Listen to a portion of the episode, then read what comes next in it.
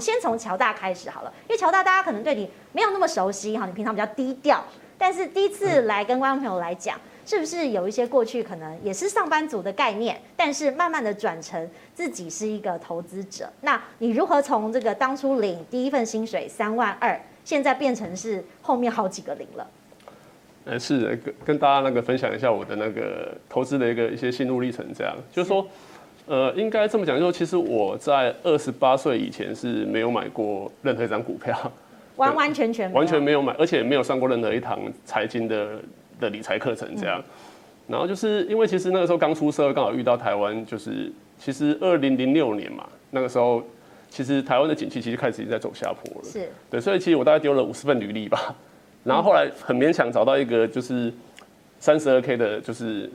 小美工的工作这样。后来做了一点，觉得觉得说，哎，这样下去好像不是办法。然后有一天就是逛书店的时候，哎，就是刚好看到哎财经的的书，然后刚好看到那个郑同一大哥的有一本书，就是说，就是说你如果每年可以可以透过呃复利二十 percent 的话，你就可以达到财富自由。当初你为什么会去想要翻那本书来启蒙你现在的这个成就？呃，应该这么讲，就是其实我我我其实我小时候功课其实其实很烂，就是其实都考倒数。不过我觉得我有一个有有一个。呃，兴趣是不错，就是我我很喜欢看看书，就是看小说这样。嗯，那那个时候我其实我一直想要改变自己，就是说，哎，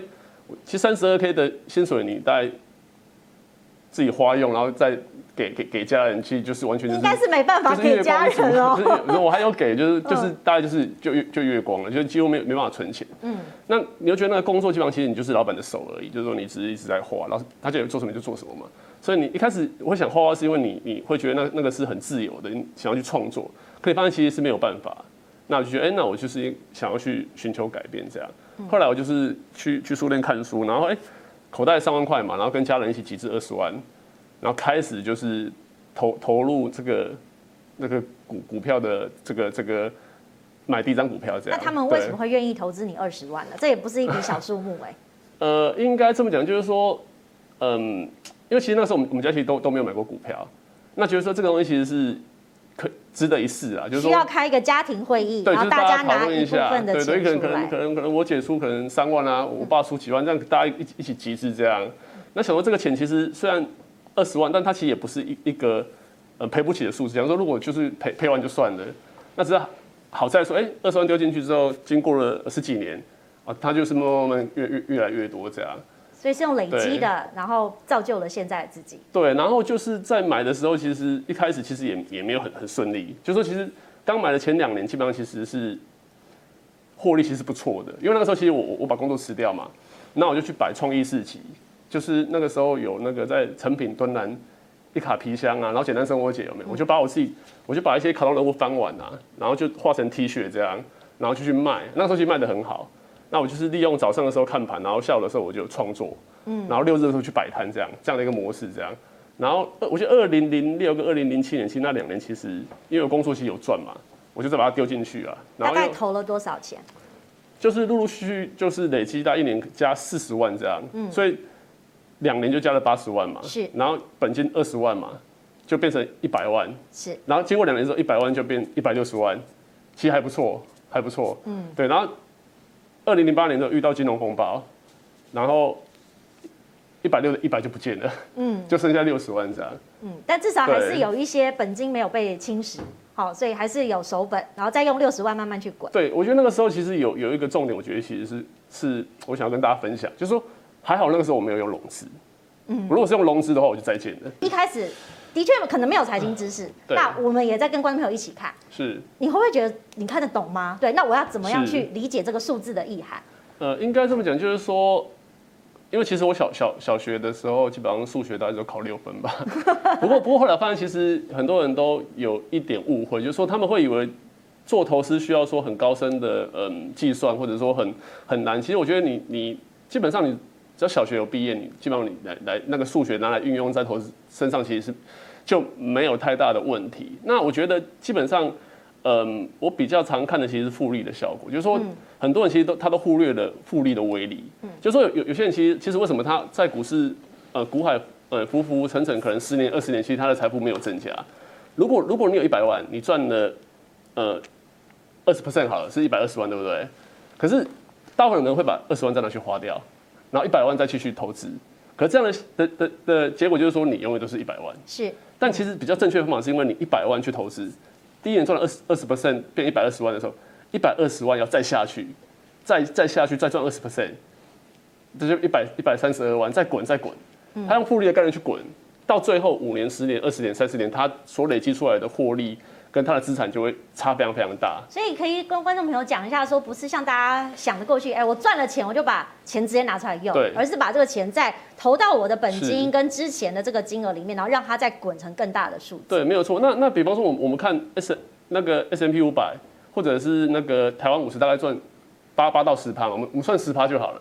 可是像以我们这种主动投资人来讲，我们会追求的是高于十 percent 的报酬率，我们可能会假设二十 percent 好了。那你可能会觉得，哎、欸，那赚二十 percent 跟赚十 percent 差十趴而已，没差多少。可是其实二十 percent 对跟十 percent 相比，它其实是多一倍。那你可能看一年两年其实没有什么效果，可是如果你把这个钱放在里面一直去滚，十年、二十年、三十年，它差距就非常非常的大。所以你列了一张表哈，从这个一年、三年、五年，一直到三十年，这个数字的变化是非常大的。是的，你看，你看，如果是以以十趴来讲好了，每每年赚十趴来讲，它它。第一年就是一点一嘛，嗯，好，那你看二十 percent 一点二，没有差多少，对不对？可是你看到我们看二十年好了，如果你每年赚十趴，到二十年的时候，它是变成六点七三倍，是。可是如果是二十 percent 的话，它就会变成三十八点三四。对对，如果到三四年，它其实是非常非常的夸张，对，就是数百倍了。对，如果是两百，如果八百，对，如果是三三十年的话，你如果是十趴去滚的话，如果是十趴，我们我们算你的本金是一百万好了，嗯，你经过三十年之后，就会变成一千七百万。其实不错，对不对？可如果是二十 percent 去滚的话，它就会变成二点三七亿。嗯，二点三七啊。如果三三十三十 percent，那就更近了，就是变成二十六二十六亿了。是。好，所以这个其实透过这个不同的每年赚获取的不同的 percent，然然后用复利的概念，透过年化去滚，它到最终的差异其实就非常非常的大。是。那这个就这个就是为什么我我要成为一个主动投资人的主要的原因。是。因为我需要把我的资金尽可能。在短时间内放大，然后我要把这个风险在过程中尽可能降到最低。嗯，那我觉得这样的方法其实是成长股，其实最适合的。好，那你刚刚讲到成长股，那观众朋友可能要问你啦，乔大你怎么选择成长股？成长股的这个标的有哪一些特色？呃，应该这么讲，就是说，呃，我觉得很多的投资人他会有一个迷思，就是说，哎、基本面投资好像很难，就是说你要。看一档公司的年的的年报，它其实财报科目其实可能有有成有一百成成千上上百个不同的财报科目，可是其实那么多的财报的科目，其实并不是所有的项目跟一档股票的涨跌，其实它是有有关联性的。其实绝对有关联性的其实非常非常少。那我把它归类出来说，哎，我去我去看过去那那一些可以涨五成到一倍以上的股票，我发现说他们会涨。的之前，它其实都具备同样的条件。是。那我们把这个这一条条条件归纳出来之后，我们只要之后我们要买之前，我们把这个条件先找出来。好，那筛选过出来之后的这些股票，就有可能是未来的成长潜力。你怎么把条件找出来？你是看这个过去的历史记录吗？对。哦，那就是看一些财经的资讯，从网络上找。对，其实这个资讯基本上，其实你你现在看它，其实是非常非常简单。就是说，这个东西基本上你只要手机的 APP 啊，或者是说所谓网络。免免付费的软体其实就找得到是这些简单的参数。那大概我其实主要我会看得到是这这这六这六个哈，就是第一个就是说，这个公司过去五年的营收是要正成长，是，然后过去五年的税后净利正成长，嗯，然后毛利率在十五 percent 以上，然后股东权益报酬率哈，这个是巴菲特很重视的一个指标，哦，在十五 percent 以上，好，然后近五年的现金股利正正成长，好，跟与成长性相比的话，它的本益比目前它其实是合理，或者是甚至是偏低的。好，那这里这六个条件，如果你把它找出来，然后去对照一些股票，你会发现说，哎，符合这些条件的股票，它的走势长期来看呢，就持续一直在往往往上涨这样。所以你是六个法则都要符合，你才会放到口袋名单。呃，就是如果可以的话，我会我会希望六个都法则是都都都符合。那